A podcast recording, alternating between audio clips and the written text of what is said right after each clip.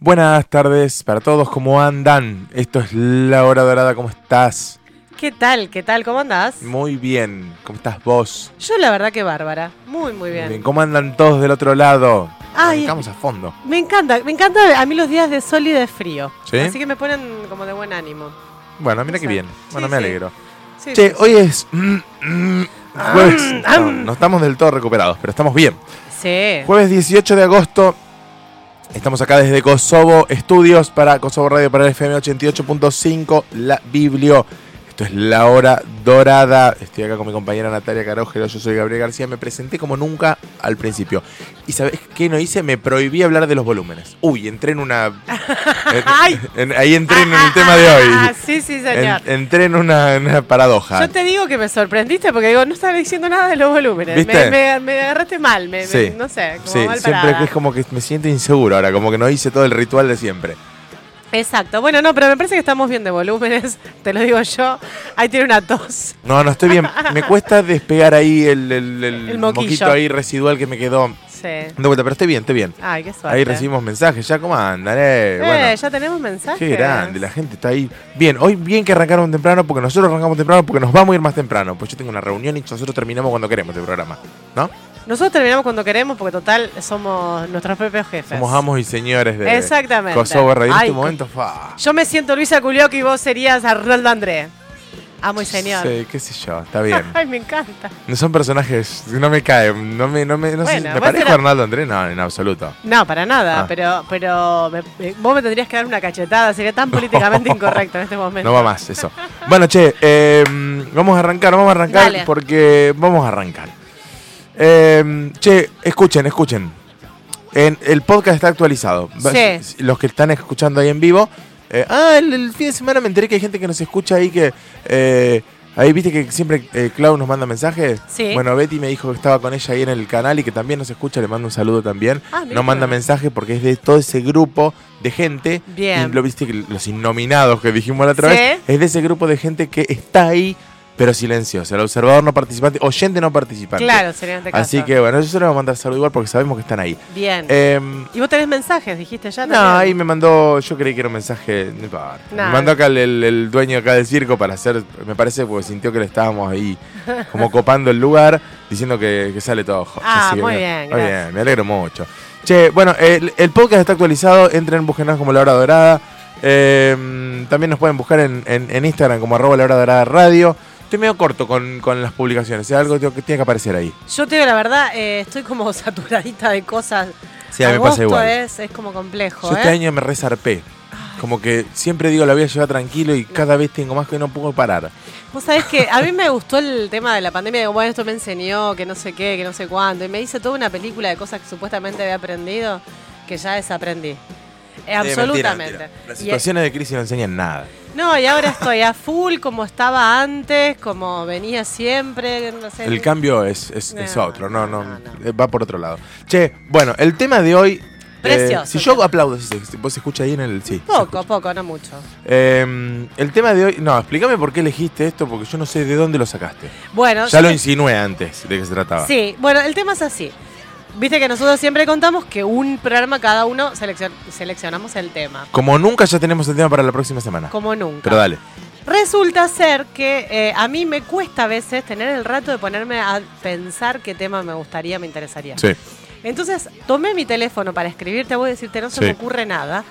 Y cuando abro el chat nuestro, lo primero que veo es un mensaje que te mando que dice la paradoja del médico.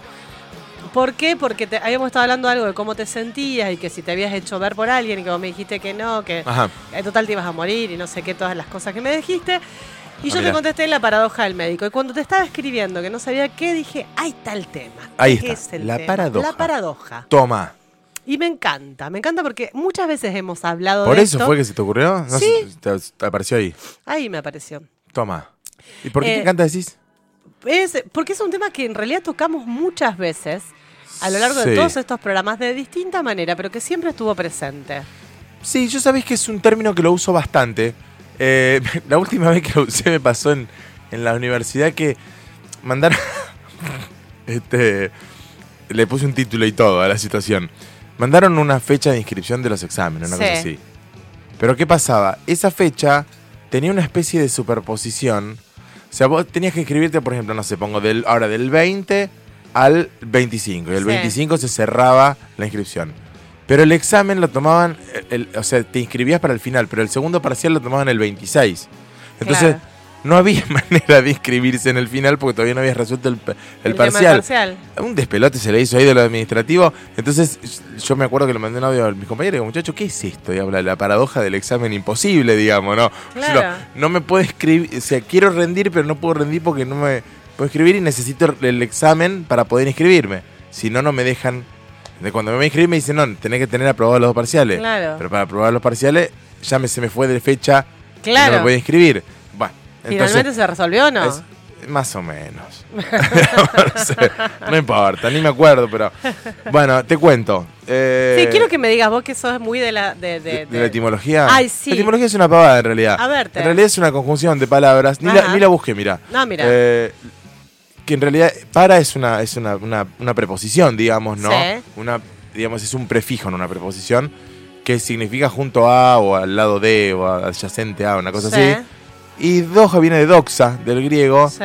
Lo de doxa uno lo aprende en la- en la- en- como estudiante de filosofía cuando se empieza a plantear en la antigua Grecia esto de la doxa versus la episteme, digamos, donde episteme era el conocimiento formal, digamos, y doxa era la opinión. Ajá. digamos. Entonces es como algo junto a una opinión, digamos, o algo como paralelo a una opinión. Es medio raro, digamos, porque es como que no, no, no, se no encaja del todo eh, en lo que no, para nosotros es una paradoja. Bien. Claro, yo lo que, lo que había encontrado es que significa lo contrario a la opinión común. Es como que, digamos, así. claro, es como que de alguna manera se refiere a que hay una como un engaño a lo que nosotros nos parece. ¿Me explico? Ajá. Más allá o de sea, lo creíble. Bueno, Una eso cosa es- así, eso ¿no? me- puede ser, sí, pero eh, es como, como que digamos, en realidad el término paradoja originalmente se utilizó como para describir aquello que no entendemos cómo funciona. Claro, ¿Me explico? claro. Entonces por eso es algo que va más allá de la opinión. Claro. Que está, o que está junto o paralelo a la opinión, dicho de alguna manera. Porque es, qué sé yo, no sé, pongo un ejemplo, digamos, del hecho de que para los antiguos griegos era la paradoja de los planetas, de que no se entendía por qué se movían. Claro. ¿Entendés? No, no hay ninguna. En el sentido que hoy tiene la- una paradoja, no, lo, no lo había como tal. Ajá. Pero era como el, el- el problema. O el, digamos, no, Era aquello que, digamos, que no tenía una, una, una explicación. una explicación tan clara. Yo encontré unas, unas definiciones ver, o significado. vamos a entrar No, no, no, no. Hay un montón de definiciones. Sí, pero yo más bien te diría como significados. Son muy cortitos, que a vos te gusta lo cortito. Es una afirmación que parece falsa, aunque en realidad es, es verdadera. Eso podría ser una, una paradoja. Mm, Una, una afirmación que parece verdadera, aunque en realidad es falsa. Puede ser lo uno o lo otro. Eso es un sofisma. Bueno, porque están implicados. Sí. Cadena de razonamientos aparentemente impecables que conducen, sin embargo, a contradicciones Ahí, lógicas. ahí me va gustando. Ahí sabes la que más me gustó de las que dijiste. Estas son las que suelen llamarse falacias, en realidad. Sí. Puede Pone, ser, sí. de- Declaración cuya veracidad o falsedad es indecible. Ahí va. Me gusta. A mí la que más me gu- Ah, ¿tenés más? Y verdad que se vuelve patas arriba para llamar la atención. Ah, mira, ese sí es un horror. Este, no, de- desde la definición es, es metodológicamente incorrecto usar metáforas, ¿no? Pero bueno, para mí, a mí la que más me gustó es que la paradoja es un conflicto entre razones. claro. Entre las que avalan un razonamiento correcto y las que, Sí. refutan, su- y las que refutan su conclusión. Exacto. O sea, e- es, que es eso, digamos, ¿no? Es como una, una especie de contradicción sin salida, donde una cosa va a contramano de la otra, digamos, y no podemos resolverlo. ¿No? Sí, te quedaste ahí como muda porque te alejaste del micrófono. Claro, no es que no te contesté porque no, no tenía respuesta, sino. Exacto. Y lo más interesante es que cuanto más sólidas o cuanto más fuertes son las razones que están en conflicto, más interesante se hace la paradoja, desde lo filosófico, si querés. Exacto. Bueno, y las paradojas en realidad existieron de- desde hace mucho tiempo, están muy vinculadas en principio con las matemáticas también. ¿Qué? Valga la. O sea, está muy bien lo que estás diciendo, porque en realidad el, el- el principio de la filosofía tiene mucho de matemáticas. Ajá. ¿sí? Donde está involucrado nuestro queridísimo Pitágoras. Exactamente. ¿sí? Que Pitágoras. Con su teorema. con- sí, sí, teorema un montón de cosas. En realidad, Pitágoras explicaba todo el universo en matemáticas. O sea, Pitágoras tuvo incidencia en la música, por Sí, ejemplo, en cuanto a la diferencia entre las. Claro. Sí. Todo eran. Y ahí se empezó a encontrar con estas cuestiones. Claro. Que había cosas que paradójicamente no, no le coincidían. Entonces, bueno, eh, están vinculadas con esto eh, y, y también está fundamen- son fundamentales, digamos, para, para todo lo que son la, la formalización de los teoremas, las leyes de matemática y todo eso, porque muchas veces se entran en paradojas Sí. cuando uno quiere explicar algún fenómeno.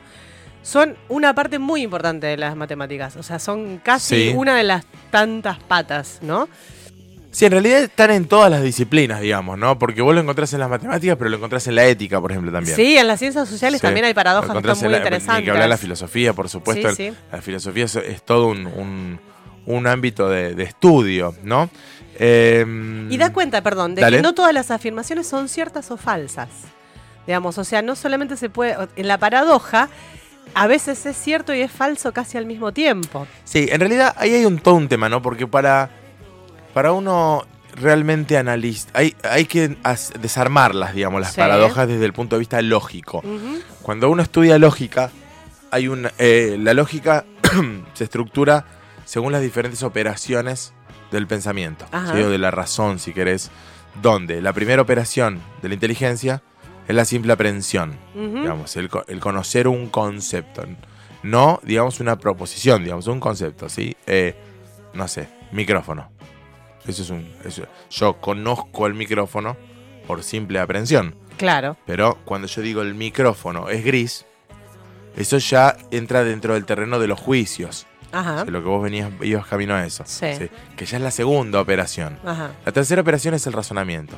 El razon- los razonamientos implican un poco, digamos, va- para tratarlos de hacerlo sencillo, es la tercera operación del, del- del intelecto, donde ya se empieza a conectar una proposición con la otra. Claro, digo, los micrófonos son grises porque son de metal. Sí, por vamos a hacerlo más fácil. Vamos a hacerlo eh, eh, con, un, con un, un- un silogismo categórico, por ejemplo, Bien. que es, es la- el ejemplo más sencillo. Es decir, eh, todos los hombres son mortales. ¿sí? Sí, Eh, yo soy un hombre, yo soy mortal. claro. Digamos, eso es un silogismo categórico que se usa siempre como ejemplo. Eso es una tercera operación, digamos, y es esto, ahí, allí es donde entran las paradojas, digamos, Claro. donde uno si empieza a desarmar esas proposiciones, se va a dar cuenta que muchas veces hay, dentro de esos enunciados hay universales o hay particulares o hay términos medios que empiezan a chocar entre ellos. Claro. digamos, y que muchas veces es método, puede pasar de todo, digamos, que metodológicamente el razonamiento sea, cuando vos analizás uno de estos, uno de estos silogismos,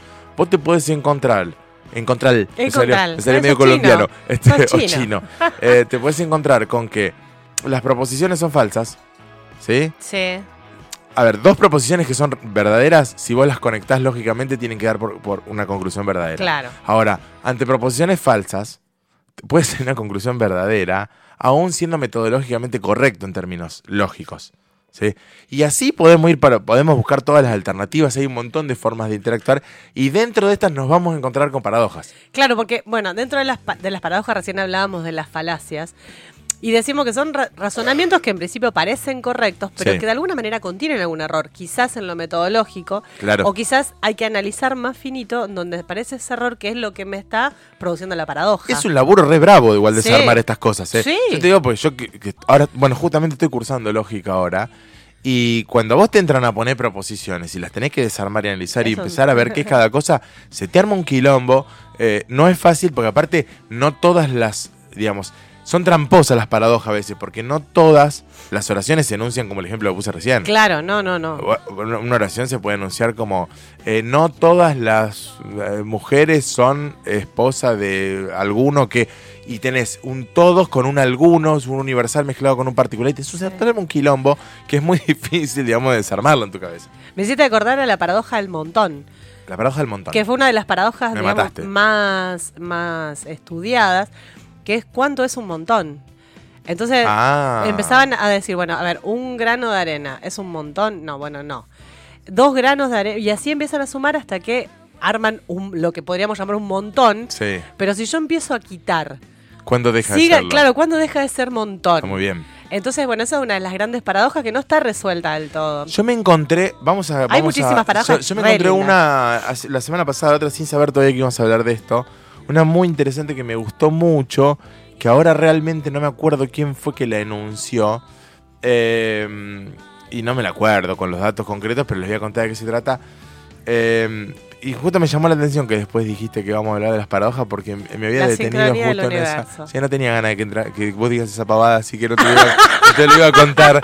pero- porque creo que fue una casualidad y nada No, más. no existen, Nada, bueno, no ya sabía que vos pensabas que no era una casualidad, Claro. pero para mí lo es. No, no. Eh, a- me pongo súper racionalista. Escucha, la paradoja esta del doblar el papel, ¿la leíste alguna vez? No, esa no. Se supone que ningún papel podés do- lo podés doblar más de 8 veces. Ajá. Ahora, si los doblases 206 veces, 206 creo que dice la paradoja, No me acuerdo. 206 veces tendría 93 mil millones de años luz, tendría el ancho del universo. Un papel, Más, no entiendo. un papel, igual. porque se va duplicando el largo, Ajá, ¿sí? Y tendría el, el largo del universo. ahí tenés. O sea, tendría que poner muy pero digamos, no, vos no puedes doblar 206 veces ningún papel, Claro, por más no. grande que sea. Y es raro pensar que algo pequeño que está dentro de un universo enorme Sí. podría llegar a convertirse en algo tan grande como el universo. claro. Está, está buenísima la paradoja. Sí, son- digo que las paradojas hay algunas que son. La del gato de Schrödinger. De no sé- Schrödinger, sí. Sí, no sé, nunca lo sé Sí, pronunciar. eso es. Es re- para mí Ahí está, es- perdón. Según los matemáticos, si consiguiéramos doblar un papel por la mitad 103 veces, su grosor, el grosor, no el largo, claro, Ajá. obviamente, su grosor sería mayor al del diámetro del universo observable, el cual se estima en 93 mil millones de años luz. Toma, Ahí tenés. Eh, rediscutida. Lo del gato de Schrödinger es. F- no es una paradoja en, en per se. Está puesta como paradoja. Está está como paradoja. Y pero en realidad no deja de ser una explicación de física teórica. física cuántica, pero también está relacionada con sistemas, digamos. Está, Sí, no, yo no lo pondría como una paradoja porque no entra en un conflicto lógico entre razones. No, es verdad, pero, pero sin embargo deja abierto esa, la, digamos, como la cuestión de, de- digamos, la paradoja me parece que está en esto de pensar que está vivo y muerto al mismo tiempo. Puede ser, sí. eh, Ahí eso- estaría la paradoja, Está bien, me está parece. bien. Me parece Eh, valioso. Parate que hay está gente que ya está mandando mensajes que supongo que está aportando esto porque es alguien que maneja. Ah, mira, dice.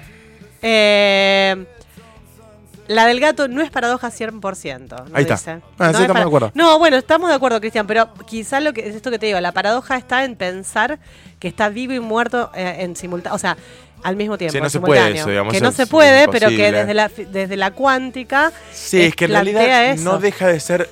eh, sí, igual mucho es teórico. Bueno, no importa, me parece que no estamos, nos vamos, sino. Escucha, Sí. eh, vamos a escuchar un tema. Dale, ya son y Vos me- 25, o sea, nos viene así tiqui tiqui tiqui tiqui. Ah, vos me, mentiste con lo de Babasónico y me mandaste el de Babasónico. Sí, te dije, Babasónico Ah, me parece horrible, bueno. pero, pero hay un tema de Babasónico Bueno, que me bien. zafa. Viste que te dije que habías largado cualquiera y te fijaste. Bueno, no, No, importa. si yo, me, yo me fijé que Se el llama paradoja, lo tenemos que poner. A ver, yo me- fijé que el primero que te mandé era de Babasónicos. Te dije, detesto Babasónicos, pero el tema está bueno entre todo. Sí. Ponele. Sí, no, no está mal. Para Babasónicos no está mal. eh, vamos a escuchar Paradoja de Babasónicos. Eh, esto es La Hora Dorada, estamos de Kosovo Estudios, para Kosovo Radio, para FM La Biblia 88.5, para el universo en, expansión, como dijiste otra vez, para los 93 mil millones de años luz que nos rodean.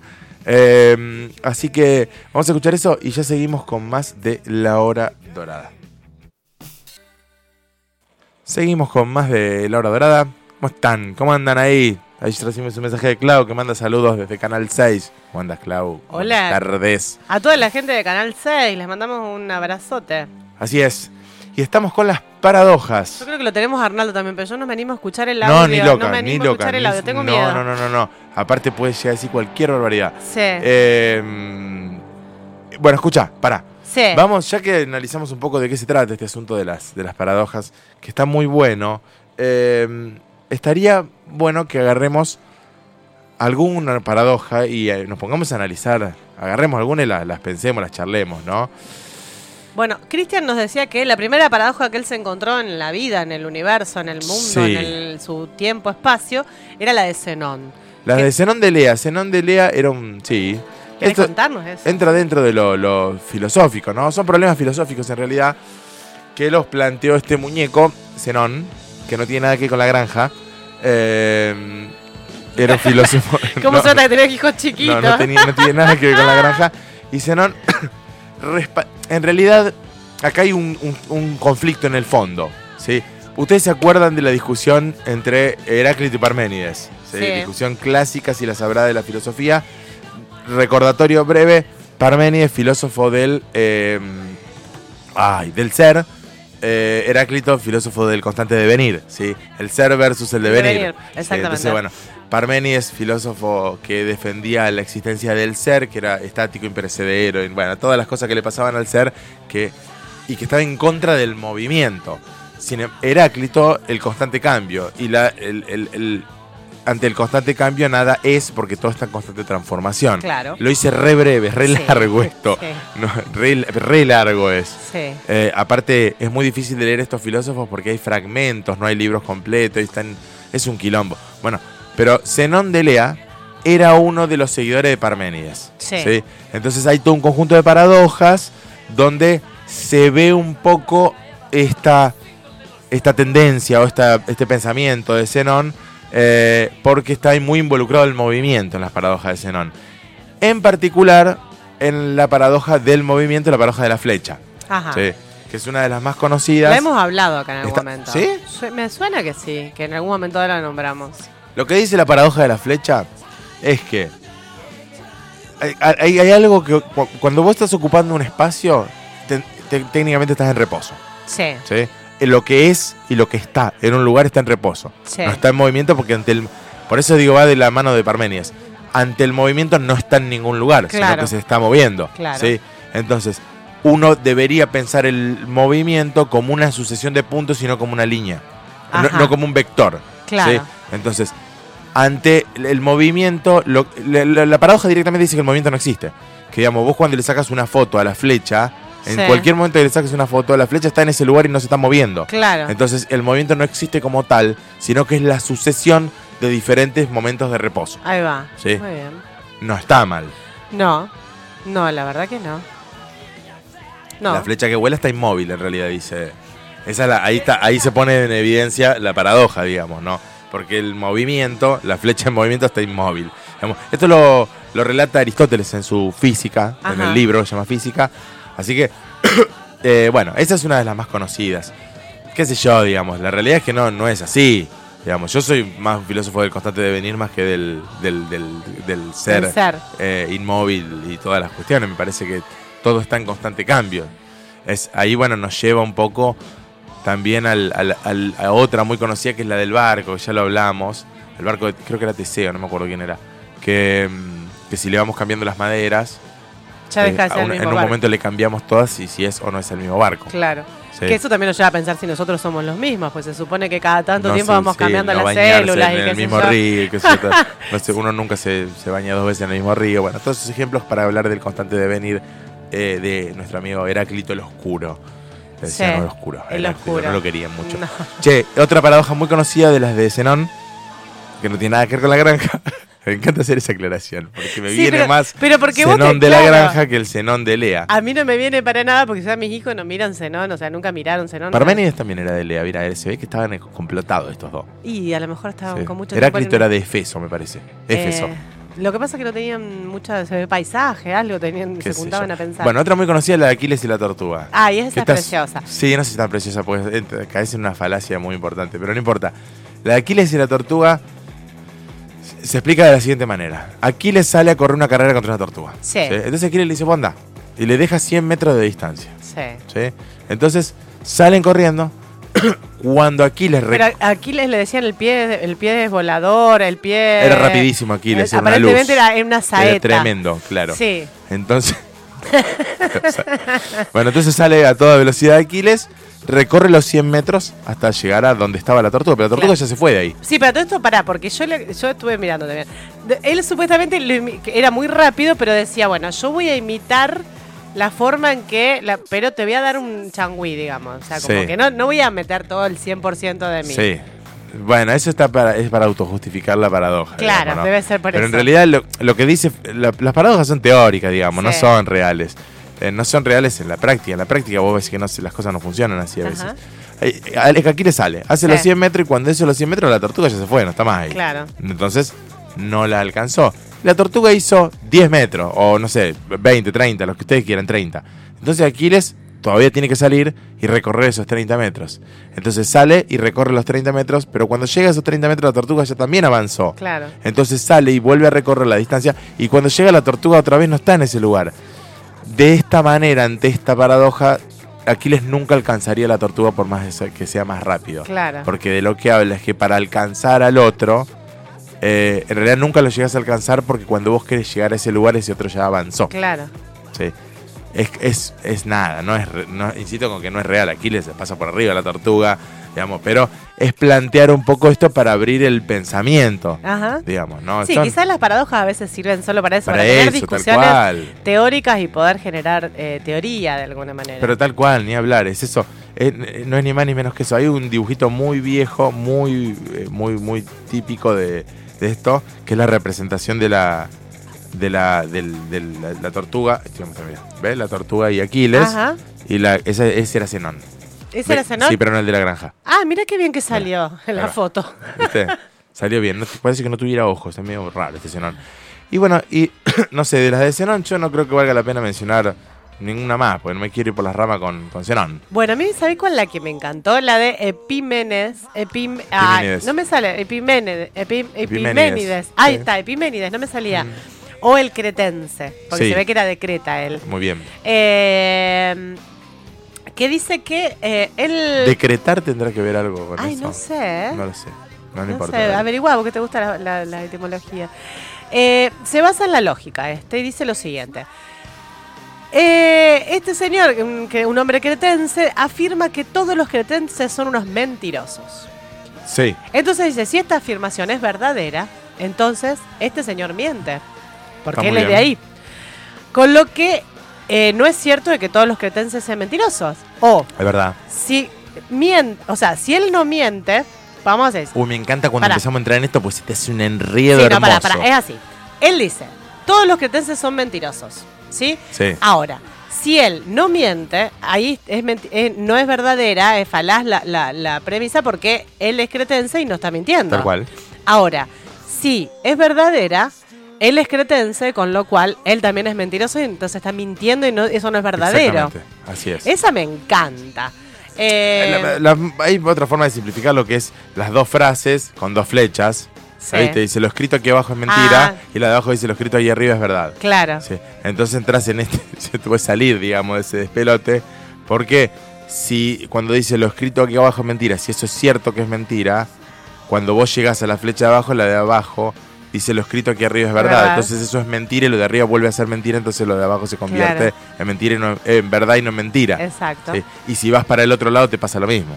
Hice Exacto. una enriada, ¿eh? No, no, pero es así, es así. Eh, bueno, después tenemos otra paradoja que es... ¿Quién rasura al barbero? Esa, esa es divina. ¿Quién ra- Contéstenme, mándenme un mensaje y díganme quién rasura al esa es barbero. fantástica. Esa en realidad es la paradoja de Russell. Bertrand Russell a principios de 1900, 1918. Sí. dice- Bertrand Russell, claro. Bueno, dale, dale. Ah, no, este habla de que en realidad él hace toda la teoría de los conjuntos. Sí, Eh, pero es más fácil de explicarla. Lo de los con conjuntos es, un quilombo. Es más fácil explicarla con, barbe- con el barbero. Pero dice que eh, el- el- expl- aplicando la lógica y para explicar los conjuntos, dice eh, el conjunto de los conjuntos que no forman parte de sí mismos pueden formar parte de sí mismos si no forman parte de sí mismos. Claro. Es un quilombo. No, en realidad, eh, claro, el ejemplo del barbero es re claro. Yo sé lo que voy a acabar de decir, es re, es re sencillo en realidad.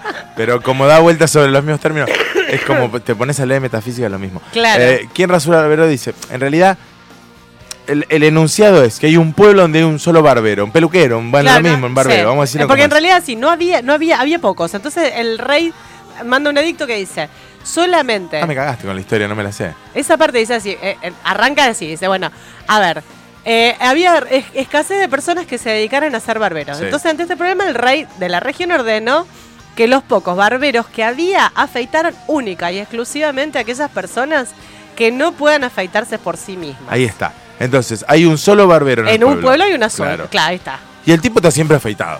Sí. Sí. Entonces, él rasura o afeita, vamos a decir rasura porque me gusta la palabra, a todos los hombres del pueblo que no se rasuran a sí mismos. Claro. Entonces, acá es cuando está el quilombo. El quilombo está que él no puede rasurarse. Porque ahí viola la afirmación de que él rasura a todos los hombres del pueblo que no se rasuran a sí Claro, mismos. él sabe rasurarse. Sí, sí, porque no, se mismo. rasura a sí mismo, Ah, claro. entonces, claro.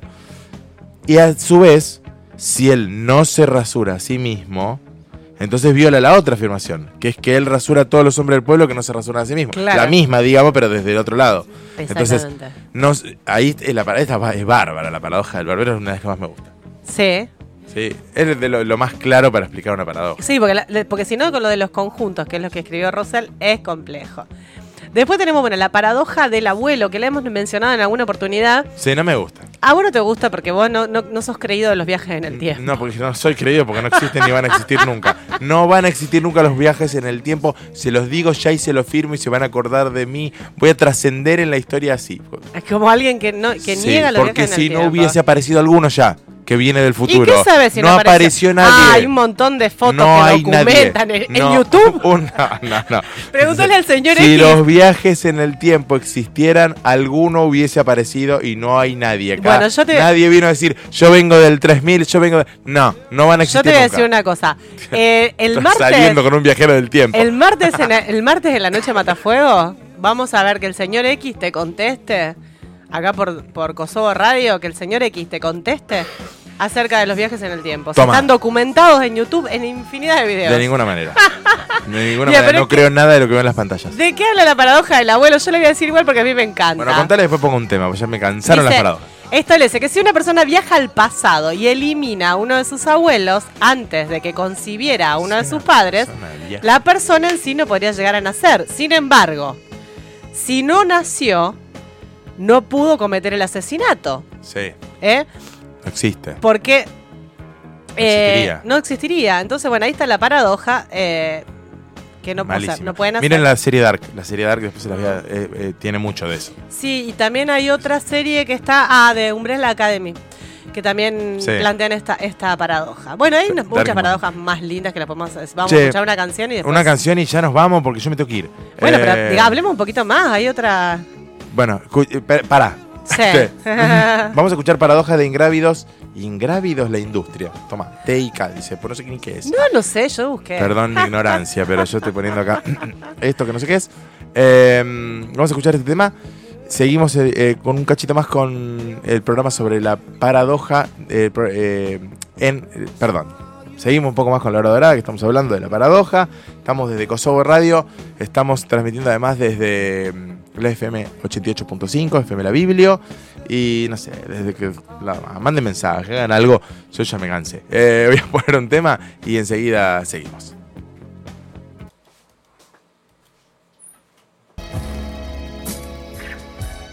Bueno, acá seguimos con la hora dorada. Eh, estamos hablando sobre las paradojas y. No sé.